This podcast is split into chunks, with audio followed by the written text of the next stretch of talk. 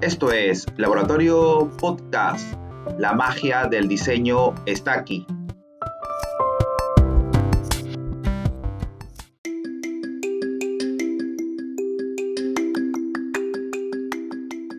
Hola amigos, ¿cómo están? Espero que se encuentren muy bien de salud. Y esta mañana tuvimos una cálida entrevista con la reconocida diseñadora gráfica Flor de María Quispe. Con ella hablamos sobre branding publicitario, emprendimiento, cuál, es el día a día de estos eh, creativos de la gráfica publicitaria y eh, cómo les ha afectado la pandemia o cómo han podido ellos eh, desarrollarse o buscar otras alternativas creativas para, para seguir con su profesión. Hola Flor, ¿cómo estás? Bien, Kingle, siempre, bueno, días con todos, buenas tardes, buenas noches con todos los oyentes. Eh, como todo creativo, pues no se detiene, Siempre creando, siempre innovando, viendo las alternativas de no perder el ingenio y intentando siempre buscar nuevas cosas que hacer. ¿Cómo se reinventan los diseñadores gráficos? Ya que es una profesión muy interesante, muy bonita, porque todo el día paran creando, ¿no? Pero en tiempos de pandemia según tu propia experiencia, cómo ha cambiado el día a día de un diseñador gráfico. ¿O es que les ha afectado la crisis, no les ha afectado la crisis? ¿Han podido sacar esa fuerza, esa furia creativa? Bueno, yo creo que todos, eh, a todos nos ha afectado definitivamente, pero en realidad los creativos pues tenemos que explotar de repente eh, habilidades que sabíamos que teníamos, pero que eh, inicialmente no lo usamos demasiado. Creo que todos sabemos un poco de todo lo que es diseño, hablo de web, hablo de diseño digital, gráfico eh, o animaciones, en las diferentes áreas en que el diseño se, se eh, emplea como herramientas. Y en la actualidad pues eh, tenemos que explorar cuáles son las más convenientes en una época de pandemia, ¿no? y tal vez este, resaltarlas y si ya las conocemos pues eh, em, empoderarlos más con la información para poder brindar eso a nuevas personas y nuevos clientes que están creciendo debido a esto. ¿Cómo eh, catalogas tú el diseño de un creativo, de un diseñador gráfico en tiempos de pandemia? ¿Ha cambiado, ha aumentado la chamba, ha disminuido la chamba? ¿Qué ha pasado? Por ahí he escuchado de algunos colegas que se han reinventado nuevamente las webs, que el QR ha vuelto a la vida y que este bueno que ahora la gente está al menos el emprendedor eh, peruano quiere su tienda virtual. Cuéntanos, uh, cuéntanos cómo va esto, qué es lo que está pasando. Sí, precisamente por la pandemia, pues el contacto visual o, el tema de tener algo físico diseñado, hablamos de folletos o incluso avisos en revistas, pues ya se va a dar, va a quedar atrás. Definitivamente esto nos ha llevado a pensar en nuevas formas de llegar a nuestros clientes. Eh, me refiero al usuario, al cliente final de nuestros clientes como diseñadores gráficos. Eh, entonces la web eh, está realmente reinventándose, se está convirtiendo en un catálogo de, productos en el que el cliente no solamente lo va a observar, sino tiene que comprarlo.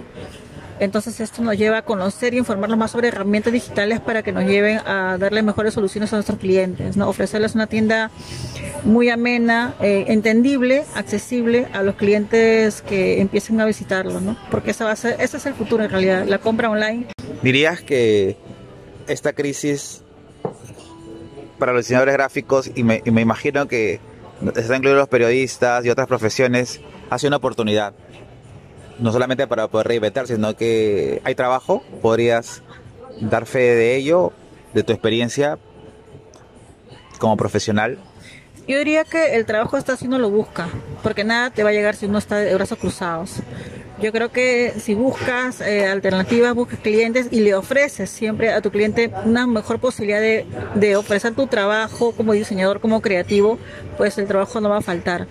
Yo creo que es muy importante hacerte de clientes y siempre recomendar eh, alternativas para mejorar su producto ¿no? o su servicio por medio de una página web o algún tipo de herramienta digital como redes sociales también, pues, que es una alternativa que ahora se está emprendiendo mucho. Cuéntanos a, a nuestros oyentes eh, ¿Cuál es el, trabajo, la relación que tiene el diseñador gráfico con el branding? Cuéntanos un poquito cuál es, cuál es el, proceso creativo de un diseñador gráfico y qué es el branding. Queremos, queremos saber ¿Qué es el branding? Bueno, el branding eh, es una herramienta importante que nos ayuda a definir los lineamientos que debe tener una marca. Eh, si un cliente eh, nuevo, de repente que recién está empezando con un negocio, no tiene un branding o no, no entiende muy bien que solamente debe tener un logo, pues el diseñador debe orientarlo y ofrecerle mejores herramientas para que pueda fidelizar su marca. Y bueno, un branding es así, es un grupo de elementos que construyen la marca, ¿no? Eh, hablamos de tipo de, de letra, de las formas, del color utilizado, o sea, además de haber creado un logo, este debe tener pues una consistencia de conceptos.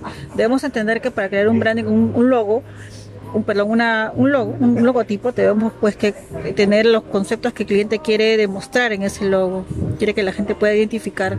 Entonces el diseñador crea un logotipo de acuerdo a esos conceptos y de acuerdo a esos conceptos también se elabora el branding, ¿no? Que viene a ser formas, color, tipografía, eh, en qué elementos se debe colocar y cómo se debe colocar este logo. Y todo esto se crea para crear una identidad. Lo que la idea es el branding es crear una identidad visual del, que relacione a la marca con el producto.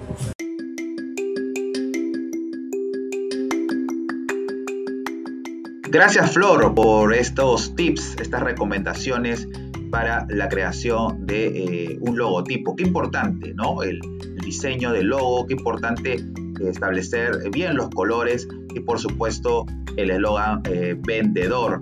Así que eh, creo que los que amamos esta profesión del diseño gráfico estamos más que inspirados, más que motivados para ah, seguir ah, trabajando con nuestra eh, creatividad. Y hablando también de marca, eh, los invito a escucharnos en el próximo episodio, justamente donde tendremos a un invitado sorpresa con quien vamos a conversar sobre marca y reputación online. Gracias por escucharnos Conmigo será hasta el próximo episodio. Un abrazo. Hasta ahora. Chao.